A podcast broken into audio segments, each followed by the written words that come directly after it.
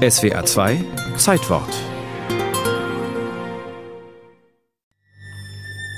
Vier weiße gebogene Wände, darauf ein Dach, das über ihnen zu schweben scheint, aufgewölbt wie ein Flugzeugflügel, an einer Seite aufsteigend wie in erfrorener Wellenbewegung.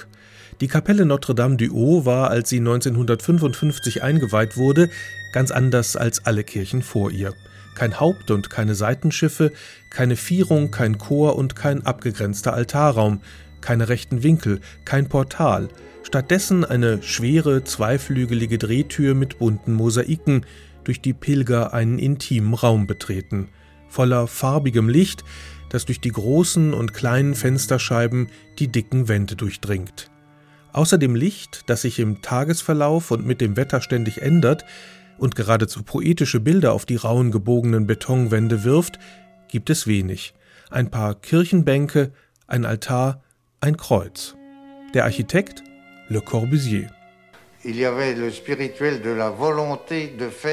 Mit meinen ersten Häusern wollte ich ausschließlich mit den Mitteln der Geometrie etwas Höheres zum Ausdruck bringen. Und dann wurde zwischen 1920 und 1960 die Betontechnik ganz fantastisch weiterentwickelt. Innerhalb von 40 Jahren gelang es, Betonsegel, Bögen, schiefe Ebenen zu bauen, was vorher gar nicht möglich war.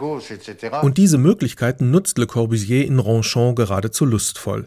Zwischen Wand und Decke bleibt eine offene Fuge, die das Licht hindurchlässt und dem erdenschweren Bau etwas schwebend Himmlisches verleiht. Ich glaube, dass man die Qualitäten von Le Corbusier heute noch sehr gut nachvollziehen kann. Gerhard Finken ist Professor für Denkmalpflege an der Universität Bamberg und Spezialist für die Architektur der Moderne. Es ist einerseits die Fähigkeit, hier zum Beispiel mit neuen Materialien das Problem ganz neu zu durchdenken. Was ist eine Kirche? Wie versammelt man sich darin? Wie muss ein Raum beschaffen sein für das Gebet?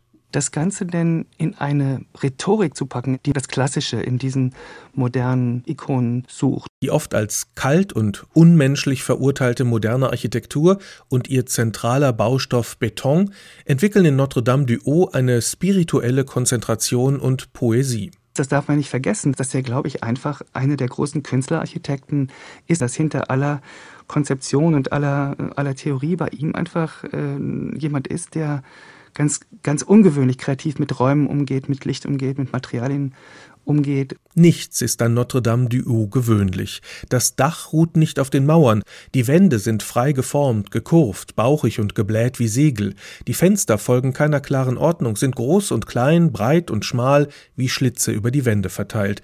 Der Standardisierung, die mit der Moderne oft einhergeht, entgegnet Le Corbusier in Ronchamp mit völliger Individualität jedes einzelnen Details.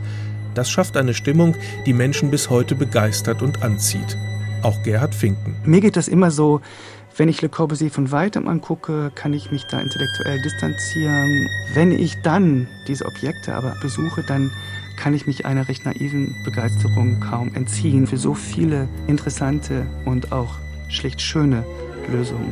Was aber ist schön und warum schaffen es Gebäude von Le Corbusier wie Notre-Dame du Haut, so viele Menschen in ihren Bann zu ziehen? Liegt das an seinem Proportionssystem, dem Modulor?